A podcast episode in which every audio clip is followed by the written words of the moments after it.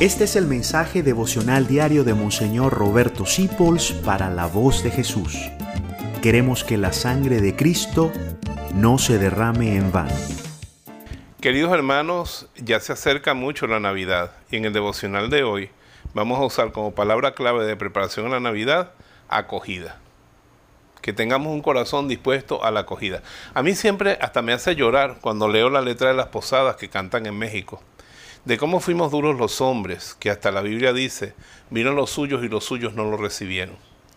Acoger a Jesús. Si Él tocara la puerta de tu casa, tú le dirías que no hay espacio. ¿Qué es lo que hay en tu corazón que no permite que tenga espacio el niño Jesús? Y en estos días tenemos tantas preocupaciones y tantas cosas que a lo mejor no tenemos tiempo para agarrar la imagen del niño Jesús de nuestro pesebre y decirle, bienvenido Señor. Y Él te va a decir, si me quieres acoger a mí, acoge también a ese familiar, a esa persona de la que te has distanciado. Acoge también al que viene a tu casa, al que te necesita. Acógeme a mí que estoy en la calle.